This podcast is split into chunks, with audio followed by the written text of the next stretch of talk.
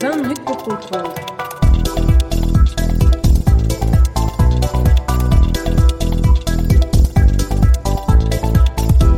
La Russie et l'opposition au pouvoir. Bonjour à toutes et tous et bienvenue dans ce nouvel épisode de 20 minutes pour comprendre. Dans le précédent épisode, nous avons abordé le sujet de la Russie et de sa relation avec l'Union européenne. Suite aux récents événements concernant l'affaire Navalny, l'UE a décidé de renforcer ses sanctions à l'égard du Kremlin. L'Union européenne va donc sanctionner les hauts fonctionnaires tant judiciaires que policiers responsables du traitement infligé à l'opposant de Poutine. Nous étions également dans l'attente d'une réunion du Conseil européen qui était prévue pour ce 25 mars 2021 afin de discuter en partie du cas russe. Ils ont finalement opté pour l'organisation d'un débat stratégique au sujet de la Russie qui se tiendra lors de la prochaine réunion du Conseil. Si la relation entre les deux parties s'est donc encore dégradée ces derniers jours, ce nouvel épisode va tenter de comprendre le rôle d'Alexei Navalny et la place de l'opposition en Russie, ainsi que les différents scénarios envisageables pour les prochaines élections de 2024. Pour répondre à ces questions, nous avons avec nous le professeur Laetitia Spetchinski, qui nous fait le plaisir de revenir dans ce nouvel épisode consacré à la Russie. Vous êtes actuellement enseignante à l'Université catholique de Louvain, chercheur auprès de la chaire Bayer-Latour Union européenne-Russie et éditrice de la revue électronique Europe-Russie Débat.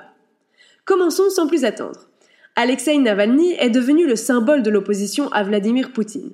Pourriez-vous nous en dire davantage sur la place de l'opposition au gouvernement actuel et au rôle que joue Alexei Navalny? Comment cela est-il perçu dans le pays? Oui, comme vous le dites, Alexei Navalny est devenu un symbole de l'opposition. Mais cette notion de symbole est importante parce qu'elle ne signifie pas que Navalny représente nécessairement une alternative politique. Euh, certainement, euh, les événements, donc son empoisonnement, le retour en Russie, la diffusion euh, des émissions sur la corruption ont choqué, elles ont provoqué des craintes ou des réflexions au sein des foyers à travers la Russie et c'est certainement aussi la première fois qu'une action a une euh, dimension à l'échelle nationale. Hein. Ce ne sont plus des actions locales euh, de protestation euh, isolées. Là, il y a véritablement une dimension nationale à cette, à cette contestation. Donc oui, elle a réveillé les consciences, elle a posé des questions. Mais finalement, après la contre-attaque du pouvoir, l'emprisonnement, enfin la mise à l'écart véritablement de Navalny et la pression sur son organisation et également sur les succursales de son organisation, oui, les Russes sont passés à autre chose. On est aussi en contexte de pandémie. Euh, ils se sont désintéressés dans une certaine mesure de ce cas. Ceux qui s'y intéressent, ceux qui restent euh, passionnés, qui restent actifs sur ce sujet, euh, ont des positions aussi qui sont relativement contrastées. Vous avez certainement des opposants à Navalny et à sa fondation qu'ils considèrent comme une menace. Vous avez énormément de gens, parmi les jeunes en particulier, qui, oui, souhaitent un changement dans le style de gouvernance russe et qui continuent alors à essayer de trouver le moyen d'exprimer cette voix. En fait, on peut peut-être s'orienter davantage euh, vers ce que disent les Russes eux-mêmes à travers les sondages qui sont réalisés par l'Institut euh, Levada, un institut très respecté en Russie comme à l'étranger, qui a sondé les Russes sur euh, ce qu'ils considéraient, eux, comme de l'opposition politique ou comme les leaders de l'opposition. La réponse que donnent ces sondés est en fait invariable depuis des années et plutôt surprenante pour nous en Occident, puisqu'il s'agit de figures tutélaires d'une opposition qui est très ancienne, euh, l'opposition communiste et l'opposition nationaliste. L'opposition communiste qui est euh, dirigée par euh, Gennady Zyuganov, Gennady Zyuganov qui est le chef du Parti communiste depuis 1991, donc il est, euh, il est là depuis l'effondrement de l'URSS. De même, du côté ultranationaliste, l'opposant numéro un, c'est Vladimir Zhirinovsky, qui est également à ce poste depuis plus de 30 ans.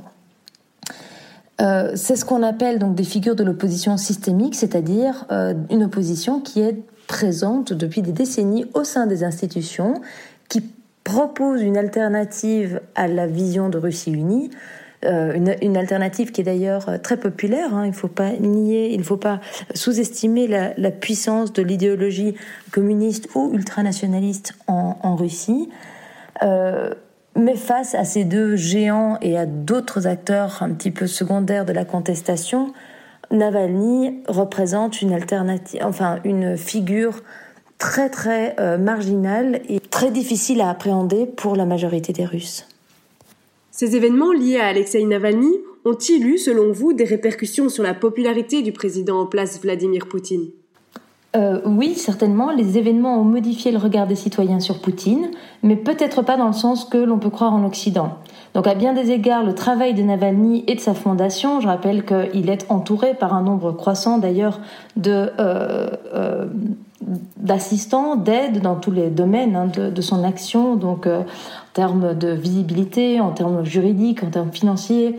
Donc évidemment, sa fondation, malgré la pression qui existe, a pris euh, une, ampleur à travers l'ensemble du pays, bien leur travail a déclenché un débat. Il a amené les gens à euh, se poser la question du bien fondé du pouvoir en place, de sa toute puissance.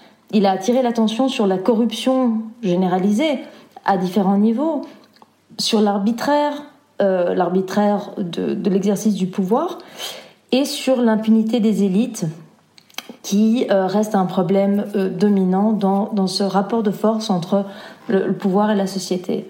Mais là où l'histoire prend un cours inattendu pour les observateurs occidentaux, c'est lorsqu'ils se rendent compte que ce débat qui se passe à l'intérieur des foyers aboutit pour une large part au résultat suivant.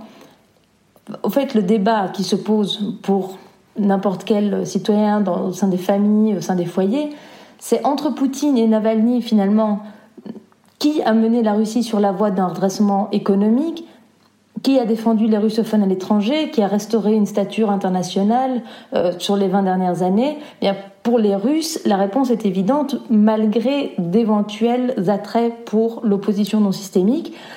Poutine reste un gage de stabilité, de croissance, et il offre des perspectives d'avenir, même si cela se fait au prix d'une régression démocratique, ou des violations de droit international, qui sont certes considérés euh, par les Russes, bien qu'il ne faille pas généraliser, comme euh, un mal euh, certain pour le prestige de la Russie ou pour la stabilité du pays, mais c'est un mal nécessaire, disons, pour atteindre un objectif qui est peut-être plus important pour eux individuellement, qui est d'assurer la stabilité du pays.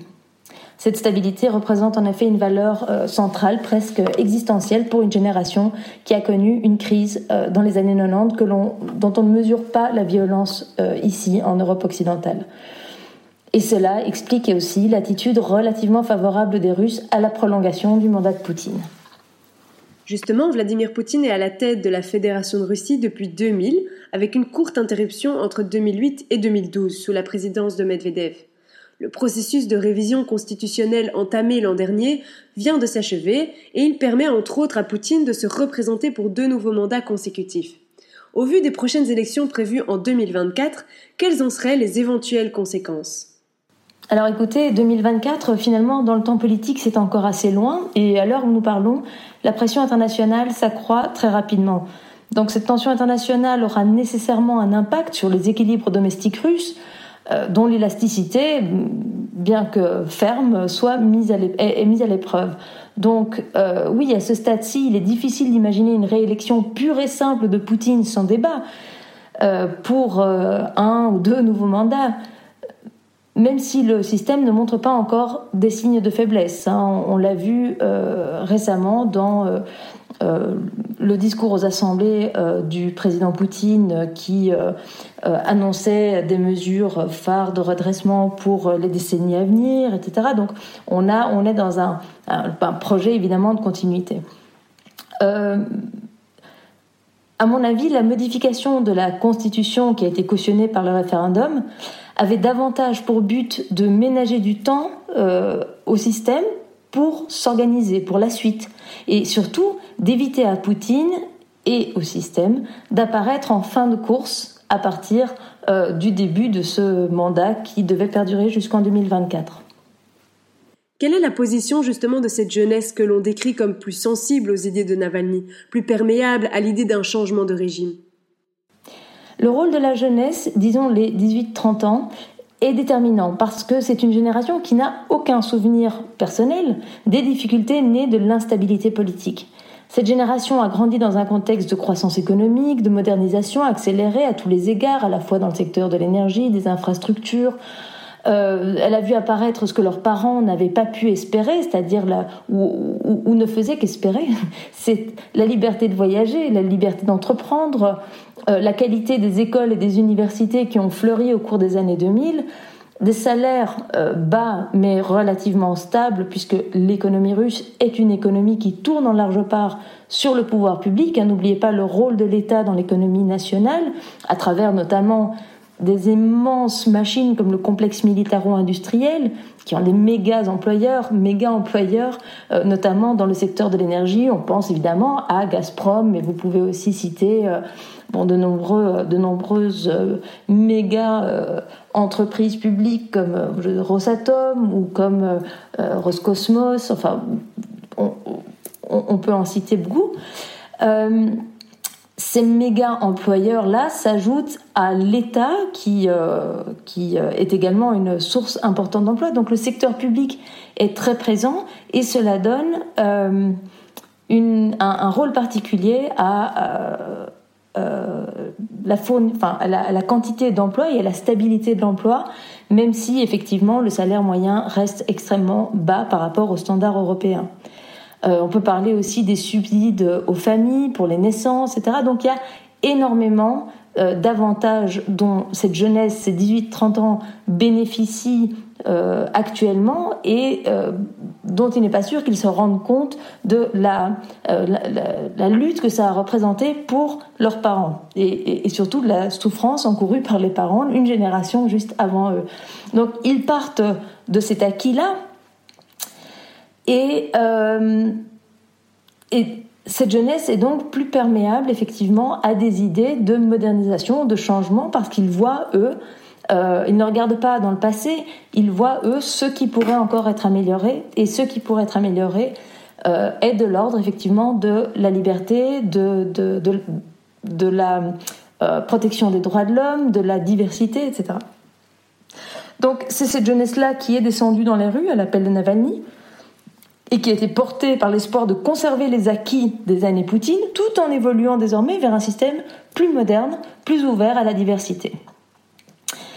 C'est un mouvement qui est donc porteur d'espoir, mais qui fait également très peur à l'autre moitié de la société, celle qui redoute le basculement dans le chaos qu'elle connaît trop bien.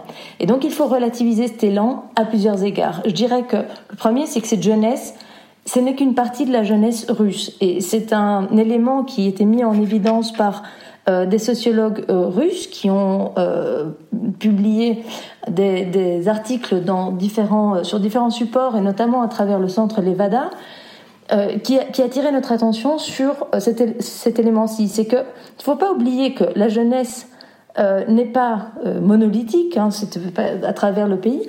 D'abord, il s'agit d'une jeunesse des, agglomérations, celle qui a été manifestée. Euh, ce n'est pas celle qui est issue de la province pauvre et dépressive, pour reprendre les termes du sociologue russe Sergei Medvedev. Donc cette jeunesse-là, qui vit dans cette province pauvre et dépressive, ne rêve pas de démocratie, mais elle rêve de conditions sociales décentes, et euh, ça, ça passe souvent par une carrière de technocrate au sein des institutions de l'État ou des entreprises publiques. Ça, c'est déjà une chose. L'autre chose, c'est, toujours pour citer les observations de ces sociologues, il ne faut pas oublier que pour 100 manifestants jeunes, effectivement, entre 18 et 30 ans, il y avait en phase 2 sans, sans, sans représentants des forces de sécurité.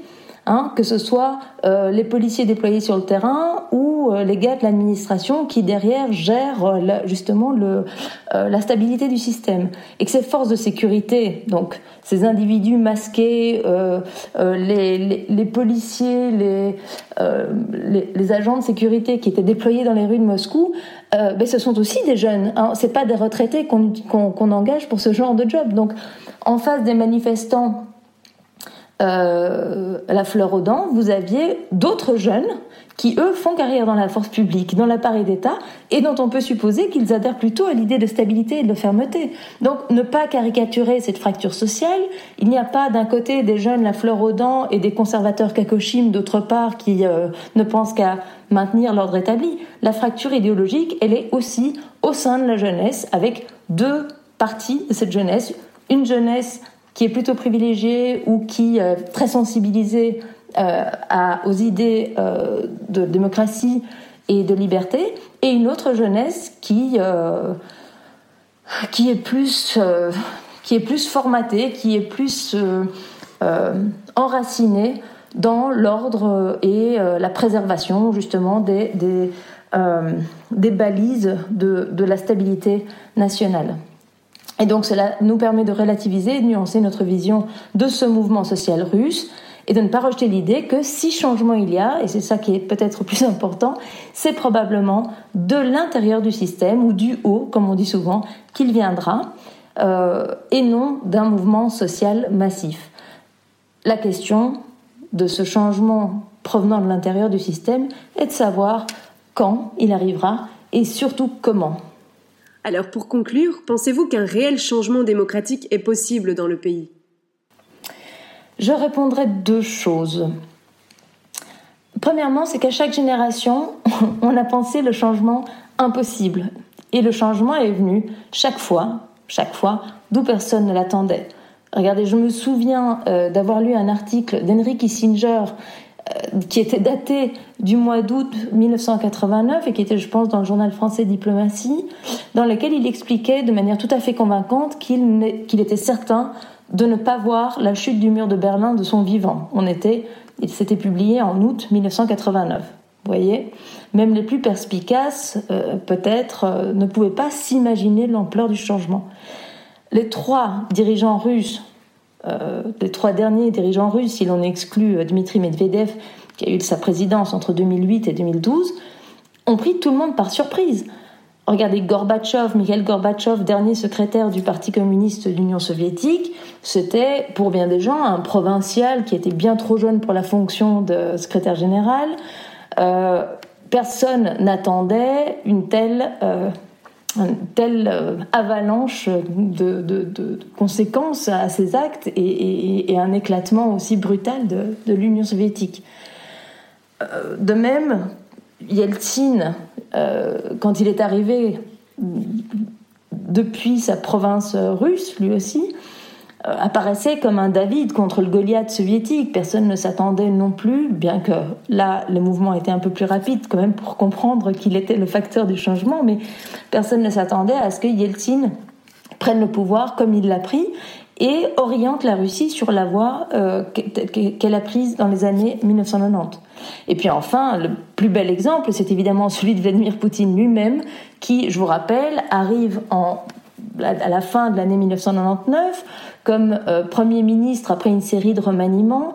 Euh, c'est un parfait inconnu, dénué de tout charisme, juste bon à assurer l'intérim entre janvier et mars 2000, après la, démission de, de Boris Yeltsin, et dont les oligarques étaient supposés avoir la peau assez rapidement.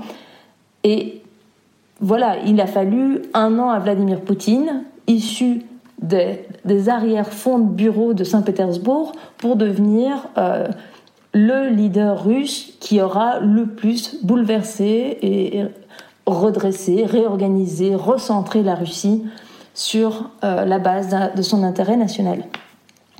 Donc voilà, oui, je prêche contre ma chapelle, mais il faut dire que les experts de la Russie ont toujours et encore du pain sur la planche et que euh, même aujourd'hui, on peut penser le changement euh, improbable ou voire impossible, mais que la Russie serait toujours capable de nous surprendre. Et enfin, donc le deuxième élément, le deuxième élément de réponse, euh, à propos de ce changement, c'est que je crois qu'il est effectivement possible, je crois même qu'il est latent, il est très présent, euh, mais qu'on ne devrait pas l'adjectiver.